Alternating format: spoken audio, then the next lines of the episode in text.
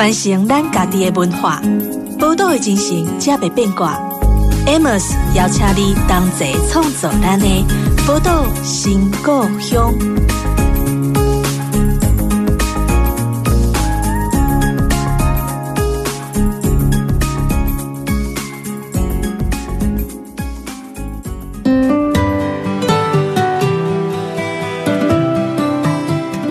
欢迎光临宝岛新故乡，我是 Amos。今天我们邀请到这位好朋友呢，我真的觉得他做过很多嗯，很多人很羡慕的工作哈。第一个他是作家哈，再来他担任过很多的副总编辑或总编辑的工作，像在《明报周刊》啊、《美丽佳人》啊，甚至我相信很多男人都很羡慕在 FHM 男人帮工作。然后，但是呢。呃，经历过那么多时尚的杂志之后，他却又转身到呃联合文学的杂志担任总编辑。而且，在我看资料的过程当中，发现，在联合文学，其实对于我们来说，就是它是从小就是一个非常非常经典的杂志。可是，在这位总编辑的手上呢，历经两次的大转型，而且这个转型改版之后呢，还得到了金鼎奖啊。那呃，我觉得这些风光的背景啊，都是让我们非常非常期待今天这位来宾哦，就是我们联合文学的杂志的总编辑王聪威。聪威你好，Amos 好，各位听众朋友大家好。其实好像在哦，我在看读你的资料的时候，发现啊，你是从国中的时候就开始决定了，以后我就决定要把作家当成我一辈子的职业了。这是跟你的家庭背景有关吗？还是完全没关啊？怎么说？呵，我爸是是个普通的公务员，我妈是家管，所以我们家完全没有什么译文的背景。嗯，那我之所以当时会有会有这个想法，其实我就是比较会写作文而已。嗯。那会写作文这件事情，好像是成为我当时就是哦国文课好像比较厉害的家伙这样子。对，就是国文国文老师的那个宠爱的那个小宝贝这样。对，然后那时候家里就是订《中国时报》嘛，然后人、嗯、那时候都会看《人间副刊》，我只是觉得说，哎，《人间副刊》这些文章看起来都还蛮。一般的这种感觉，就觉得这个我也会啊，这个我也会写啊，诗就是写的短短的而已啊，嗯，嗯，然后散文这个也没有比我的作文好到哪里去嘛，嗯哼，所以我就觉得说，哎，我可以试试看来写这些东西，所以写了之后拿给国中的同学们看，他就觉得哇，你是才子这样子，嗯哼，就只是这种错误的鼓励之下，变成让我以为自己可以当作家，从此以后就觉得好，我要当一个作家，大概是这种很愚蠢的。的经验开始的而已，那一直都没有动摇过吗？因为我看见你后来的工啊，后来念的书啊，你看啊，台大的哲学系，然后后来又进入一个我曾经还蛮熟悉的一个呃艺术史研究所。因为通常我们知道念艺术史研究所，很多人就入宫去了，就是到入宫故宫去工作。好惊人的说法，差一点就变自宫了。好，对啊。那怎么没有想到说，哎，就是往这方面的专业走去，而反而是让你的作家跟文学这条路还是那么坚持？没有没有，我实呃那个国中、高中的时候，事实上是一直在怀疑的，其实根本不知道要干嘛啊，我只是觉得自己会写而已。嗯，但为什么到最后？就是一直持续学校，因为我其他科实在太烂了。啊哈！我高一的时候一度也会想要说，哎呀，这个来考个理工科好了。嗯，因为理工科那时候比较好考了。我们那个时候，Emerson 跟我年纪差不多，大家知道，那时候文科很难录取，文科录取率只有百分之三十几而已，但理工科录取率百分之七十几啊，还有很多私校可以读。而且我爸还叫我说，你不然你去读医科也可以，因为我爷爷是医生。啊哈！然后大堂哥也是医生，所以他就一直说：“哎呀，不然你就读医科这样子也好，就是国防医学院也可以，这样不用考什么台大什么的。”嗯，所以那时候其实是根本不知道自己要干嘛的啦。嗯，但是因为我数学很烂，生物也很烂，物理化学也很烂，烂到都很烂的地步。哎，不至于吧？台大哎，没有没有没有，哎，我是后来是变社会组嘛，所以你就会断了。哦，高一的呃高一的时候就断了这个这个往理工科或往医科的方向，所以高二的时候，我们那时候是高二选组别嘛，所以高二的时候就选了文科来读。嗯、那时候你就知道说你要成为一个优秀的理工人才或医生，大概是没希望了。嗯哼，不过我确实是从高二开始呃写了比较多的东西了。嗯嗯，但国中开始就有一直在写。如果你看我的资料，但国中开始就写写一些诗啊，写一些简单的文章。但高中二年级开始，确实有比较有意识的说，我要成为一个呃文学的创作者，所以写了比较多看起来像是文学的东西。嗯哼，那因为当一个文学创作的业余爱好者，跟到真的有意识去创作之间啊，其实是有一段差距的。所以你对于你来说，就是呃，是从高二开始算吗？还是？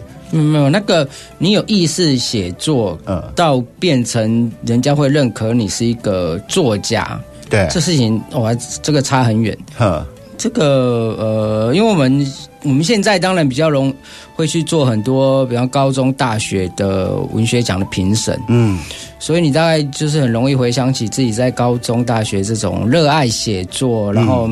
没有人帮你出版，你投稿也投不上的这个阶段里面，你大概自己在想什么？嗯哼。那那时候自己在那个时候，当然会这个愤世嫉俗啊！天哪，我写的好成这样，怎么可能？大家怎么可能不认识我？我只是呃，为什么报纸不会登我的作品等等？嗯。但是现在你就大概就会知道说，呃，业余的程度跟专业的程度，或是你最终呃，像我呃，很幸运最终被认可成一个作家的那个。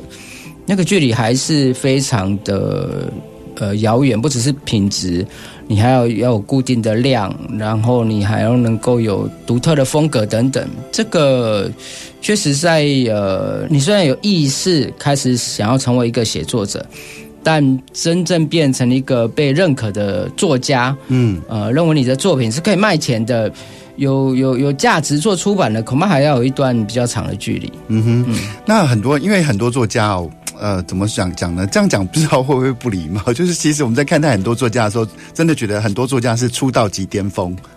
你可以举例是谁吗？哎呦，你敢举例，我就觉得你很勇敢。谁？我不敢。巅峰一直维持啦，很多这种巅峰一直维持的。对，就是可能就是我觉得在出第一本书的时候，常常有一种锐气可用。嗯，可是出到第二本、第三本，甚至到后来的时候，会不会就开始？又会碰到某一种动摇。我自己喜欢这样讲了。我觉得作家真的决定作家生命的作品，其实是第二本啊，第二本书了。嗯，那第一本书通常会有一些红利。嗯，有什么红利呢？以台湾的写作者的出版。第一本书绝大部分是得奖作品集，嗯哼，好，得奖作品集就会有，因为你得了，比方玲珑山呐、台北文学奖啊这些这些大奖的加持，所以大家本来对你就会有一定的印象，特别喜欢写作的人，嗯哼，当然就会你有一点印象，觉得哇你很棒这样子。那第二种红利就是新作家的红利，嗯，就是呃，这个新作家大家就会对你有一种期待感，对，出版社也会把你当做一个新锐的很强的作家来来做行销等等，嗯哼，那呃，文学媒体也会有特别的栏位，像我的联合文学杂志就有特别的栏位介绍新人新书，嗯，所以你会有这些红利，嗯。那我觉得 Amos 说的没错，有些作家可能只出了一本之后，之后就经过了巅峰就要往下走了，所以真正决定的会是第二本。第二本就是你已经失去了这些红利了，嗯，你不太可能再出一本得奖作品集，嗯，那你也没有新人的红利了，所以通常会是第二本决定这个作家能够走多远的路，还有一个是作家本人的问题，就是你通常会在第一本的时候倾尽你的所有，把你最好的东西、最厉害的风格全部都集中在这边，因为你想要一炮而红嘛。对对。但一炮而红的机会没那么多啦，就是说你可能会被重视，但是可能不到一炮而红的程度。好，所以第二本你要写什么？你过去所累积的那些红利，然后你的这些特殊的想法、特别锐利、跟别人不一样的东西。已经用完了，嗯，那你接下来是什么？嗯哼，你接下来能够写得出比你第一本更不一样的东西的那些是什么？嗯，所以呃，通常如果你会觉得说，呃，一个作家能不能占一席之地？嗯哼，我觉得通常是第二本会比较是一个核心的关键，而且很多作家其实是从第二本或第三本才开始获得比较大的名气。对对对。嗯那如果说啊，就是呃呃，我们以你自己王聪威这个名字来开一份书单，好，如果你要开这份书单的话，这份书单会有哪些书呢？你可以理解为说，哎，这些书就是你在这些书影响，就是王聪威的组成成分，大概是有哪些书去组成的，或者是说，你觉得你有哪些很棒的书，你一定要透过你的身份来推荐给大家的。我觉得这个是很，当然是比较复杂的事情了，因为我自己的身份有作家跟编辑的身份，嗯，对，对，所以如果纯粹以作家来说，我就会讲，呃，我自己受影响最深的其实是村上春树跟卡尔维诺。嗯，现在这两个名字听起来当然已经很很落伍了，old school，已经很很通俗了，或很落伍了。但是是在我念高中跟大学这个阶段，这两个作家其实都还蛮新鲜的，对台湾的写作者都还蛮新鲜的。对，所以当然他们以所谓高度的文学成就来说，你。还是蛮多写作者会质疑村上春树跟卡尔维诺到底有，因为他们都没得过诺贝尔文学奖嘛，对不对？欸、也也没有几个人得过。哇，这个很严重嘞！这个你怎么讲都，大家都每一年都要看村上春树有没有得文学奖。那卡尔维诺已经挂了嘛，当然不可能得。我在大学喜欢村上春树的时候，我的老师，我的社团指导老师是台大的外文系的廖贤浩老师。哦，他那时候都还觉得村上春树只是。比较高级的琼瑶风这样的作品，其实我们当时台湾的学术界对村上的评价并不高啊。嗯哼，但我那时候就呃，当然就深受他影响。所以如果我要可以组成我的第一本书单，大概就是《挪威的森林》。嗯，那《挪威的森林》虽然不是村上最好的作品，但那个时候确实是影响我。最呃最深的哈，因为来一来它是比较通俗易懂，嗯、二来它有非常强烈的村上的风格，而且带有半自传的作品，而且另外第三个是它就是非常色。那因为很色的关系，你说大学又还没有开始交女朋友，就觉得说好想要成为里面的其中一个人这样子。Uh huh, uh huh. 另外一个是卡尔维诺，卡尔维诺，我最受他的影响的是呃，在东野的一个旅人。那这完全会受到影响，是当时在一九九零年代到两千年之间，是台湾受了西方的，特别是呃西方理论的外文理论的影响非常的深，所以当时翻译了大量的。这种西方文学的作品，是而且卖的很好，市面上其实卖的很好。然后，呃，什么后现代主义啊，然后什么结构主义啊等等。那时候我们就是必须要啃这么多东西。那后设后设小说其中也是一个哈。那卡尔维诺的作品大概就是这里面呃最重要的，而且他就是在一九九零年代到两千年之间，他的作品集开始被翻译出来。是那。那时候我就是很喜欢这种炫技炫到不行的东西，对对对，太厉害了。呵为什么一个人可以呃把一个一本书的开头，然后重复的写，它就会变成一本小说哈？嗯、在冬夜，而且他的名字又那么的在冬夜的一个旅人这么诗情画意，对，又非常厚的书，所以我觉得这个是很。我自己一开始是受了这两本书的影响，所以如果说我的写作者的组成，我是觉得是这两本。嗯、但是如果我可以推荐第三个的话，嗯，其实我会呃，也许有比较年轻的读者，我觉得可以给一个建议，就是我会还是会希望大家读一读所谓的经典文学作品。那、嗯、我读经典文学作品的年代大概是在。高中到大学这个阶段读最多，比方说什么呢？比方说《人性的枷锁》uh，huh, 我想大家应该很少人看完。嗯，uh, 比方说这个《卡拉马祝夫兄弟》们一定都会开玩笑说这个名字就是卡拉马什么斯基，杜斯托也夫斯基的 作品。什么呃，我想大家绝大部分人很少读完呐。嗯，然后呃，比方说《小妇人》，《小妇人》所以听起来有点鸟，但是是我 这我读过了四遍的作品。嗯。Uh, 我觉得，呃，这个东西虽然在我的生活里面并没有留下真正的痕迹，但是读这些东西真的是长见闻。对对，说你知道小说是可以写的那么长，然后小说可以有这么巨大的影响力，可以带你到一个深不见底的地方。这个几乎即使现在的台湾长篇小说非常的发达，嗯，很多人喜欢阅读。但是跟这些所谓的史诗型的这样子的作品，那么厚的作品相较，都还是比较薄一点。对啊，那一种进到人的很深处的地方的那种力量，恐怕还是有差别哈。嗯，所以呃，我倒会觉得有机会的话，还是读一些这种经典作品，即使读不懂，你问我读得懂卡拉马祝夫兄，怎么可能读得懂？那时候读完也不知道他在讲什么。嗯哼。对啊，那个实在太难了哈。但是那个，我觉得虽然对高中生很难，我觉得对大学生、对现代人都很难了。嗯哼。但是呃，我觉得试试看这些难的东西很有趣啊。是因为其实就是你去呃先挑战那些难的东西之后，你再看比较矮的山的时候，就觉得哎，好像容易很多了。不过我就觉得蛮有趣，就是其实因为我们的成长年代很像，那个年代年轻读的书其实。都很差不多，就是这些东西。然后就我自己的经验来说，还多了一个三岛由纪夫。哦，那时候日本的倒是读比较少，嗯，那时候都会觉得说我应该读那种西洋的，然后越厚的越好，对，所以去书店的时候都是挑那种看起来最厚的，嗯。我们那时候初中时候读三岛由纪夫《爱的饥渴》，纯粹以为它是为有一本黄色小说，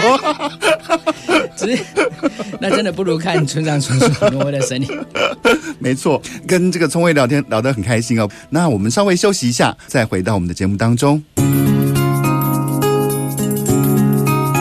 传承咱家己的文化，报道的精神，才袂变卦。Amos 邀请你同齐创作咱的报道新故乡。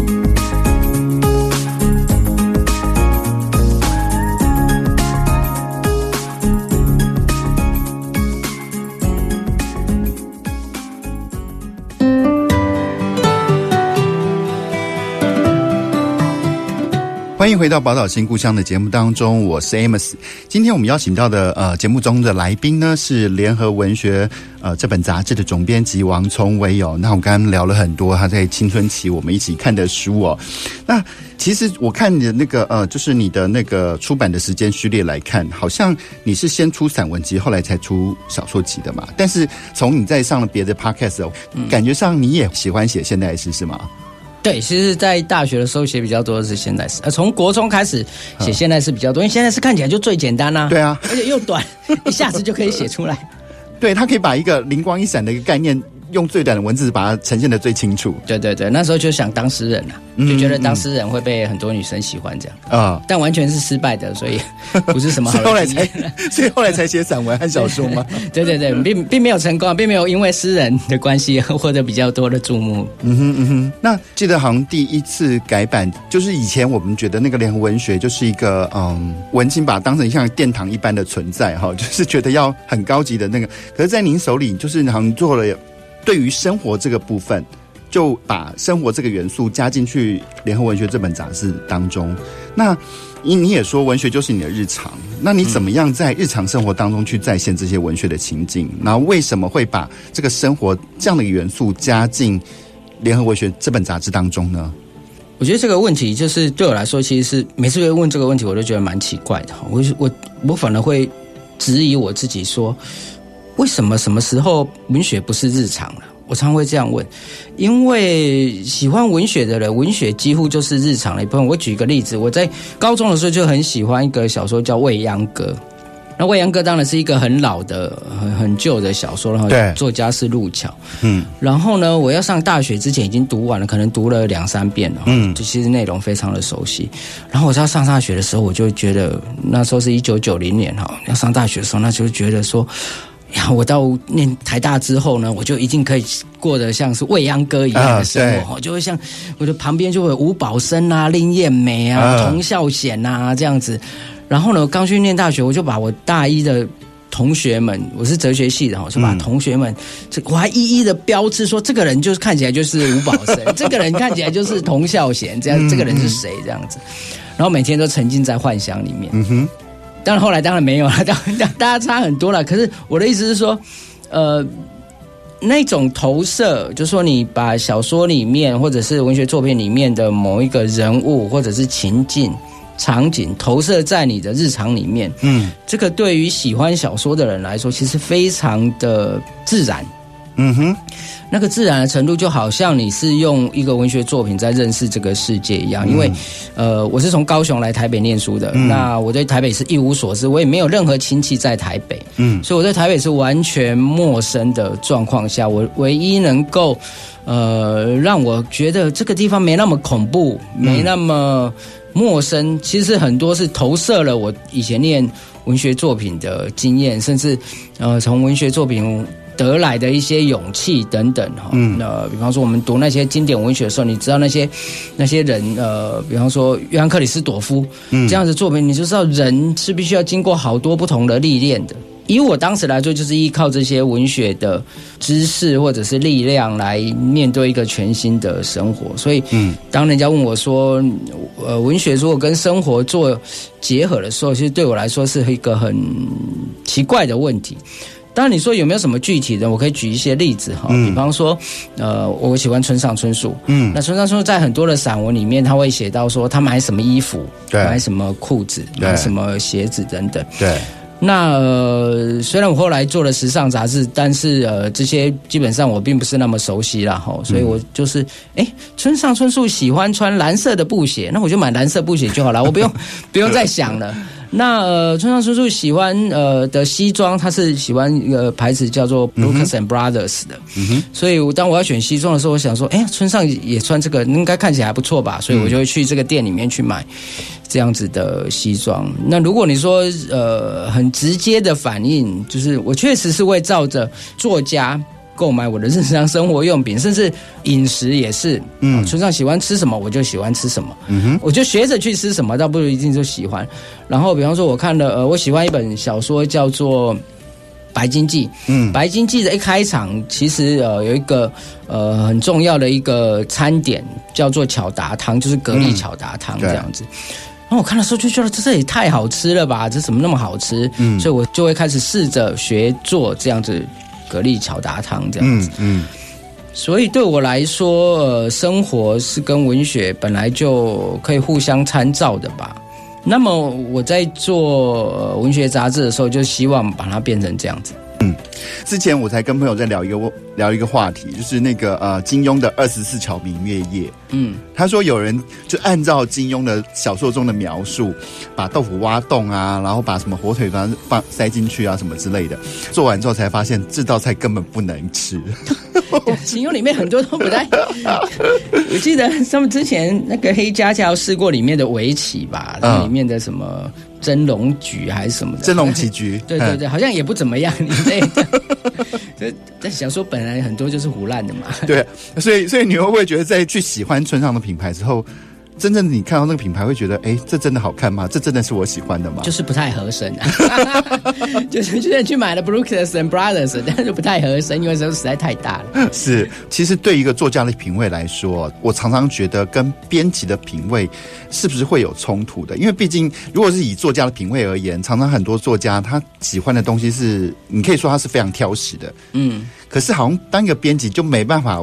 维持这种挑食的习惯，我感觉上是这样子。我觉得很有冲突。对，你觉得很有冲突啊？那你自己经历的过程当中是怎么样克服的呢？以我自己个人来讲，就是没办法克服啊，没办法克服。就是我当编辑的时候，我会尽可能客观的去看所有来的作品的好处，嗯、不只是台湾的作品，还有我们会接到很多西洋的作品等等。嗯，还有因为我们会有很多的评论，嗯，呃，对一个文学现象啦，对一本书的评论等等，我们尽可能以客观。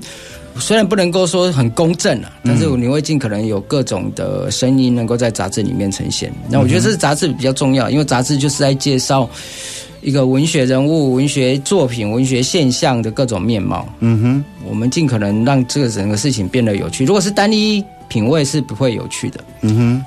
但我自己写作的时候就是单一品味，就是我的品味。对，我就会非常的执着，就是这个是我要的东西。是，所以我个人写作的品味，可能如果我编杂志，我可能就不会用我自己的作品，可能会到这种程度，就是说这个也写的太怪了吧，呃，这看起来就是不会卖的样子。对，或者是没有什么吸引力。当然，呃，做杂志这件事情要负的责任比较多，作家要负的责任比较少。作家你呃，首先为自己负责。嗯。然后，其次你要为你的出版商负责。对。但做杂志编辑不一样，做杂志编辑负责的人太多了。你要为写作者负责，为作家负责，为写手负责，为插画家负责，是为广告主负责，是为读者负责，是。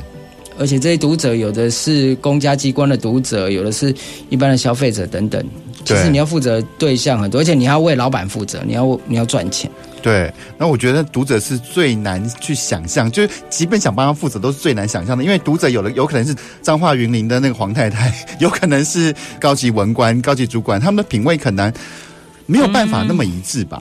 对，但是杂志必须设定目标读者啦。嗯，因为没有杂志是说我可以从一岁读到一百岁，男生女生，然后呃。收入阶级都一致，这个倒是比较难限定，所以我们通常会有一个呃目标读者。那以过去的目标读者会比较宽一点，嗯哼，因为杂志媒体竞争比较少，嗯，然后没有呃社群媒体的竞争的状况下，通常会设定的稍微宽一点，嗯，但现在因为各种媒体的状况比较复杂，所以现在设定的目标读者会窄一点，嗯哼，就是会越来越倾向于分众化，对，更精准的分众，嗯哼，以前的那种广阔的分众方式就会比较不一样，但即使是这样，比较精准的呃分众。还是跟一个创作者还是有距离啦，嗯，就是呃，我们自己在做文学杂志的编辑的过程里面，还是会有偏好。对，我不能说没有，就是联合文学会有联合文学的偏好，有某些作品可能我们就觉得对我们读者来说是比较太过困难的，嗯，或者是有些作品对我们来说是太过简单的，嗯。我们可能不会长期出现，也许会透过一次的专辑来介绍，是，嗯，但是可能就不会有一直出现的状况。嗯，那你现在锁定的联合文学的分众是怎么样面貌的群众呢？我们其实还是视为中重度以上的文学读者。嗯、那呃，年纪呃，我们希望。年纪呃，从高中生以上可以开始读，但是现在以实际上的状况，大概是二十四岁到三十五岁为主。嗯哼，这个倒是蛮现实的。我们一年，比方说，我们一年会有一期是专门针对高中生来做的。对，那这个当期就会目标很明确。嗯，就是呃，说话的对象是高中生。嗯，但绝大部分的状况下，呃，高中生要阅读我们的杂志。呃，会稍微困难一点。嗯，那尤其我们在进入生活化，比较是生活化的编辑之后，它要求的不只是文学的作品的好坏而已。嗯，他必须要能够在文学作品如何跟生活产生关系。嗯，那当我们这样子做的时候，我们所设定的生活面向，嗯，会稍微成熟一点。嗯，可能真的是你要能够开始。懂得享受生活，或者是你有稍微有点余力了，你可以除了你的呃课业，除了你的工作之外，你开始想要建立你个人的生活风格的这批人，嗯，会比较适合。是，所以所以可能对高中生跟大学生来说，我们的。刊物没有那么准确了，没有 fit 他们，没有没有那么准确，对，除非我们一直做校园的东西，嗯，或者一直做非常的课本作家的东西，但因为我们不做，不太做这样子的状的的东西了。嗯，那因为联合文学它是一个非常非常那个经典的文学杂志哦，就是在你那呃第一次大改版的时候，可以看得出来它有那个一个可以讲翻天覆地嘛，就是面貌。就跟以前很不一样，可是，在主导改版的时候，嗯、你会不会担心？因为它是那么的经典，就表示说它有很多的老客户存在。嗯，当你在改的时候，你会不会担心说，哎、欸，那我是不是这样一改，就这些人又不见了？你会有这样的冲突吗？这样内心？坦白说，没什么这样冲突。怎么说？呃，因为大改版之前，我们从二零零九年开始做改版之后，已经花了一。段的时间在沟通这件事情。哦，那所以该被骂的状况下已经被骂很久了，已经被骂了好几年了。所以呃，我想 Amos 指的大改版应该是从二零一四年开始变成大开本全彩开始做一个大改版。嗯，但在二零零九年到二零一四年之间，原本那个小型的开本，而且以黑白为主的单色印刷为主的那个阶段，其实已经被呃被骂了很久了。然后那我举一个例子，现在大家很难想象，我们有一期做了丹布朗的专辑，就是呃。那个非常红的那个丹布朗拍了很多电影的，嗯，现在你都觉得丹布朗是一个呃经典作家了，对。可是，在当时联合文学做丹布朗，其实是离经叛道的事情，那时候就被骂得很惨，被那些资深的读者或者一些呃研究者，呃，喜欢比较严肃文学，就是认为为什么联合文学要做这么大众取向的、嗯、的作品呢？嗯。所以，我想我们熬过那段时间，当我们决定真的要做大改版、做全彩的二零呃二零一四年这种大开本的改版的时候，那时候已经都已经决定好说我们未来要走的方向是什么了。嗯哼。所以真正做的时候没那么害怕。嗯。我们不害怕失去热爱原本样貌的联合文学的读者，我们害怕的是这东西没办法被新的读者。接受对，没办法说服新的读者。对对对，因为它实在是太难了。因为文学杂志很奇怪。嗯，我想 Amos 如果喜呃喜欢呃阅读或者对这个呃有观察的话，你会发现文学书啊，嗯的美术的设计跟编辑的概念是非常快。嗯，因为我们主要是跟着日本的装帧设计嗯哼而来的，所以其实很很早很早就做的很漂亮。对，可是杂志非常的慢，杂志的改革非常非常的慢。嗯，他在二零零九年。到二零一四年我们开始做之前，那个几乎是一个停顿了。我说视觉设计方面，几乎停顿了可能二三十年的，嗯嗯，那样子的状况，几乎改革的速度很慢。当然会有不停的尝试，但是其实非常的慢。嗯，那等到二零一四年开始做大改版之后，我们真正要担心的是，当我们做成这样子一个完全崭新的一个视觉的设计，然后因为这种视觉设计改变可以让整个生活的风格可以呈现的时候，对。我们所要竞争的对手是谁？嗯，我们要竞争的对手就不再只是呃文学杂志的读者，是我们要竞争的还有其他的译文类的，像小日子、小日子之类的。对对对，甚至可能有的时候可能必须跟时尚杂志做竞争。嗯哼，所以我们。我不喜欢文学杂志一直被放在一个需要补助、需要用情绪勒索方式去请人家拜托人家来读的，嗯、所以我当时在做这个时候，我就是跟同事们讲说，我们要做一种文学杂志，就是它就是具有市场竞争力的，嗯哼，它就是可以摆在成品、摆在博客来里面的时候，嗯，就是它跟所有的杂志一样，是同样的商业型的杂志，同样是具有市场竞争力的，而不是只是靠着补助。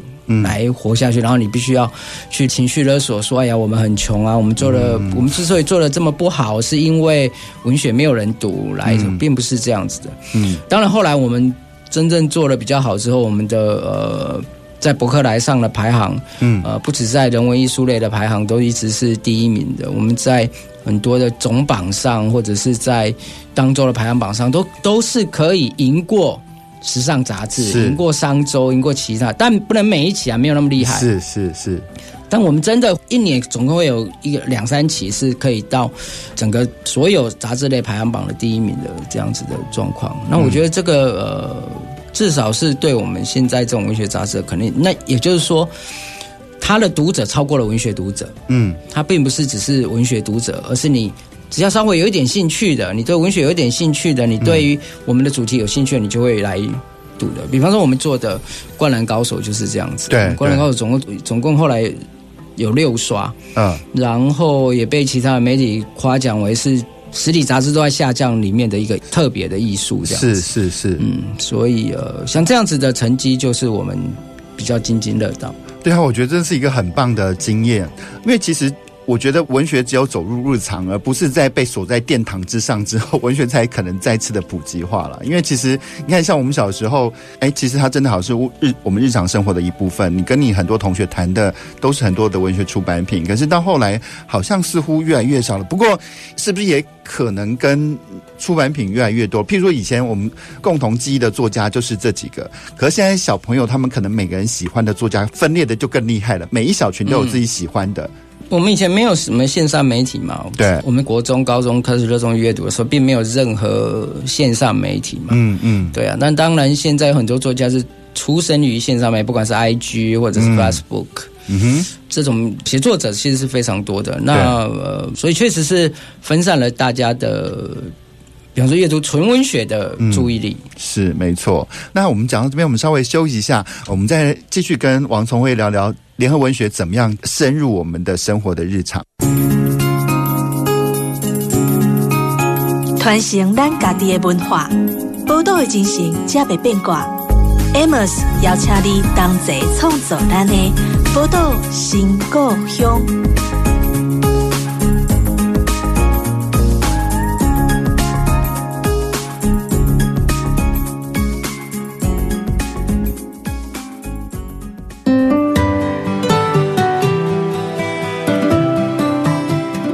欢迎回到宝岛新故乡的节目当中，我是 Amos。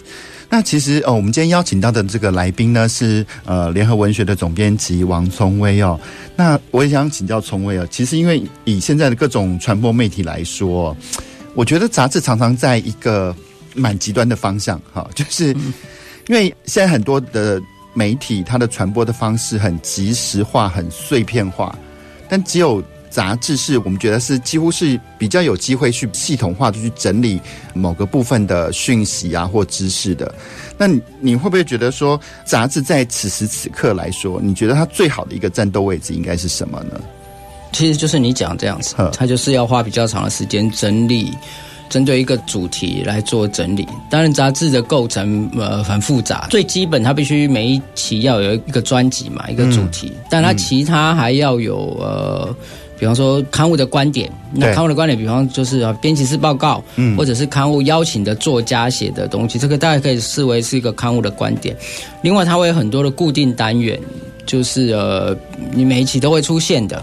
包括了，比方说情报资讯，比方我们会介绍书讯啊，那有些刊物会介绍这个呃音乐讯息啊等等，所以这些杂志会有各式各样的东西组合起来。但是呃，杂志因为也分蛮多种的啦，因为有周刊、月刊、双月刊、季刊、年刊等等，但我们就可以视为杂志。嗯。那当然你会说，如果出版一个年刊的话，你当然就会花比较长的时间去做整理。嗯，那周刊的时间大概就最短。那因为我也做过周刊哈，所以呃，你会在一个比较有限的时间里面整理出来。但你可以看到这个趋势就是这样。现在如果你是单纯的讯息式的东西，就会越来越无法在杂志里面出现。嗯哼，嗯，因为你只要发生一件事情，脸书上或者是呃各种媒体上。呃，线上媒体他就立刻有好多的评论，而且都可能都写的很好的评论，因为专家实在太多了。对，写的很好的报道，写的很好的评论等等。所以，呃，周刊的影响力就立刻变得很低嘛。你看，我们年轻的时候，嗯、呃，比方一周刊，哇，你这个一周刊进来说打趴所有的周刊，对不对？是，那时候就是在被打趴的时报周刊里面工作过。时报周刊那时候还一副不怕死的样子说，说 一周刊有什么了不起的？我们是吧？但显然还是被打趴了，对，非常可怕。但那时候会需要这种刊物啦。可是你会，你以现在来看的话，周刊就会越来越呃没办法生存。嗯，然后当然接下来就会双周刊面临的问题，月刊、双月刊，我觉得大家所受到的冲击只是快慢而已。嗯，那虽然现在市面上还有蛮多种杂志的，嗯，可是呃。呃，所有的杂志的销量都在下降当中，读者都在下降当中。呃，不只是文学杂志哦，是对时尚杂志、呃商周这种天下远见这种非常新闻性的或政治性的杂志，全部都一样。嗯哼，所以其实基本上是没办法逃过这种资讯载体的转换这件事情。嗯嗯嗯嗯，所以呃，我觉得杂志还是会面临。它面临的挑战会越来越多了。以联合文学来说，嗯，光靠实体杂志就是不够了。嗯哼，嗯哼，我们光靠实体杂志是没办法累积读者的，因为就是很多人不靠不看实体杂志了嘛。所以我们会有自己的网站，然后会有自己的社群媒体，是会有我们跟异业结合办活动等等。对，这些都是你透过各种不同的载体去呈现原本你可以在实体杂志上呈现的内容。那现在。过去可以，现在显然不够了。现在你就必须要在不同的载体上做呈现才行。对啊，可是因为我觉得，呃，人们的阅读习惯会不会？因为其实很多的时代的现象都其实是一种摆荡，它是往复摆荡的。嗯，你觉得会不会有一天又当人们对那种碎片化又充满谎言的各种讯息谣言搞得不耐烦之后，会不会又摆荡回来？对于这种杂志这种比较系统性、比较考证的那个阅读方向去摆荡呢？嗯，你还是觉得已经不可能我，我我希望是这样啦，就希望我退休之前可以摆回来。如果退休之后再摆回来，已经对我来说也没救了。呃，但是你可以看到国外有一些国外杂志的刊物出版的现象，呃，就是精致化，嗯，然后它会拉长出刊的时间，嗯，呃，比方说，呃，有些原本月刊它会变成双月刊来出，嗯，比方说我们都还这种。好像做这种倍数式的什么周刊、月刊，可事实上，国外很多杂志它是不定期刊，嗯，或者是呃，它可能一年只出期刊，嗯，那这出期刊很奇怪啊，你到底到底是什么时候出，对，对不对？对，但他就会说我今年就出七到九刊。啊，当然也不跟你说这是双月刊或什么刊物。我们以前有有一种固定的观念，就是说刊物就是要。定时就是要出来，你在什么时候就一定要上架，所以我这些忠实的读者跟广告主足以广广告组的所刊内容的时间都够长，都是一个月。嗯，然后我时间到一月五号，二月五号，我这个读者我都一定能买得到。这个我在访问杨照老师的时候，嗯，杨照老师就是这样说啊，就是说这个做杂志就是要跟职业运动一样。就是你就是时间到了，你就应该做自己的事情。时间到了就要打球，嗯，时间到了刊物就要出来，嗯哼。我当时觉得很有道理了，但现在的杂志显然不是这样。现在可能会呃变成一种，他就是要做到最完整，做到最精致，嗯，所有广告都放齐了，嗯哼，大家都众所瞩目了，然后我们再推出来，嗯哼，这样。但是它编辑方式是杂志的编辑方式，不是书的编辑方式，确实也是有。已经有这样子的做法了啦，是是是是，只是我们在台湾现在看起来还不太可能做。不过台湾有月刊变双月刊了，嗯，或者是变成季刊了，嗯，那我觉得这个就是减低成本的一些方式啦。当然就是为了要求生存嘛，你又舍不得把一个可能几十年的刊物给关掉。是是是，那个呃，总编也提到说，就是他会呃，联合文学。的走向也会越来越多样化，有自己的社群媒体，有自己的网站，也会有各式各样的活动的举办了。那像我们看到嘉义的桃城文学季，就是还有桃城文学奖，就是由联合文学来承办嘛，哈、嗯。然后是您来担任策展人吗？对，所以也代表说以后呃，联合文学对这个地方的文学活动会更积极的介入吗？呃，我们希望是。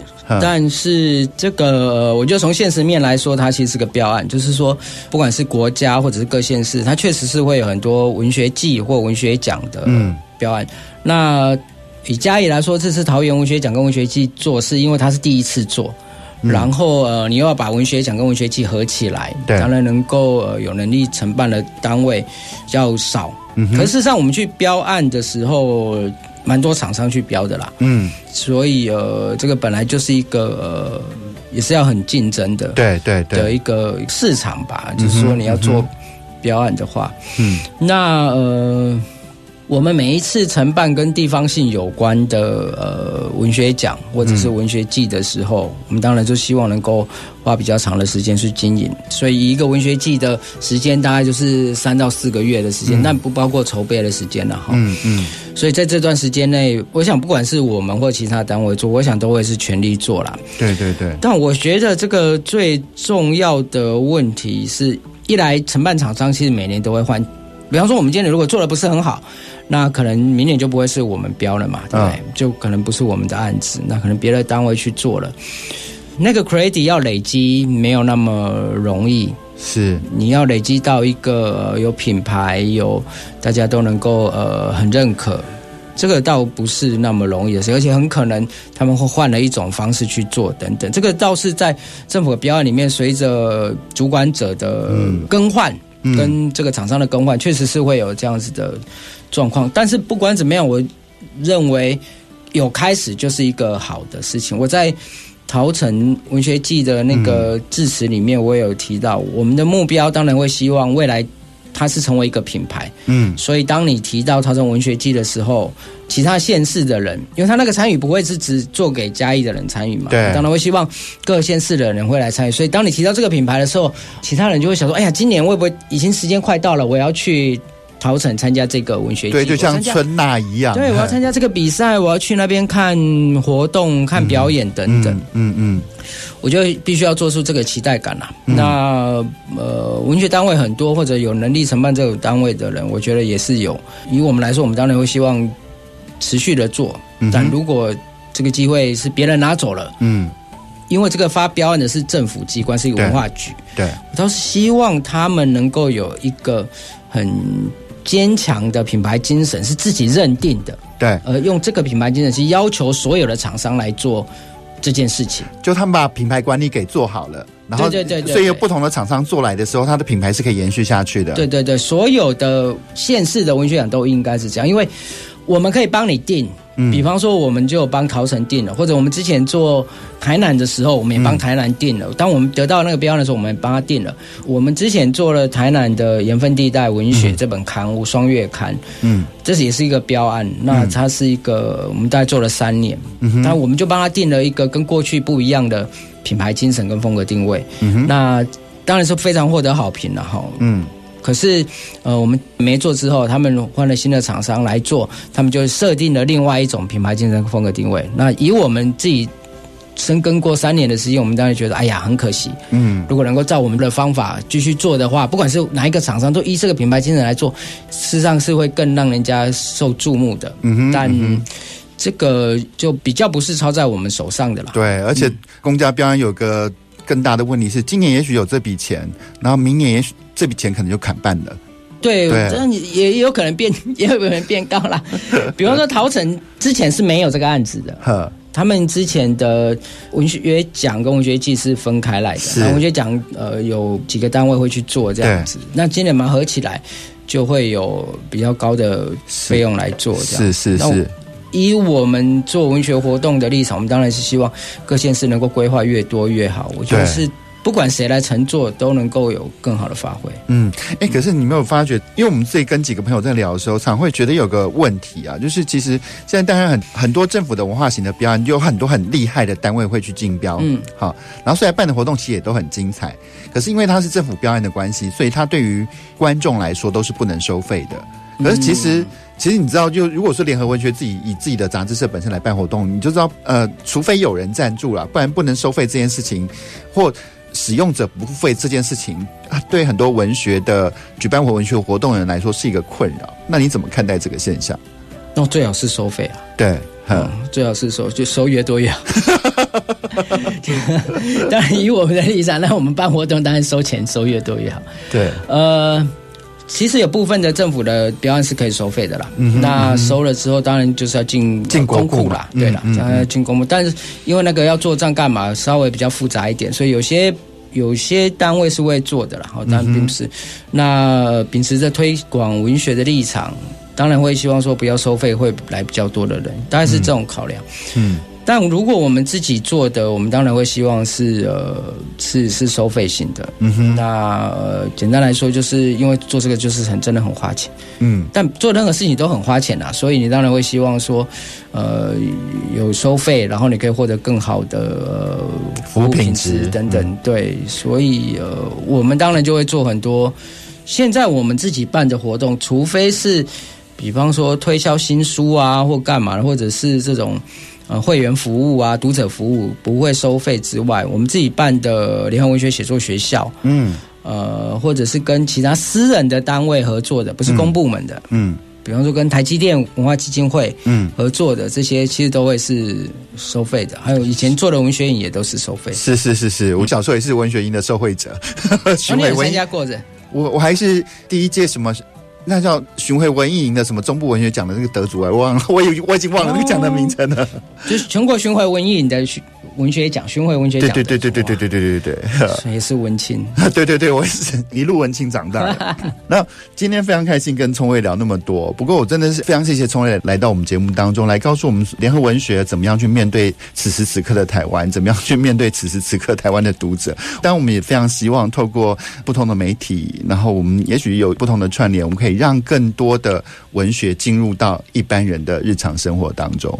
好，那我们今天就非常谢谢宋威喽。谢谢 Amos，谢谢，拜拜，拜拜。我们下礼拜同时间空中再见了。本节目由文化部影视及流行音乐产业局补助直播。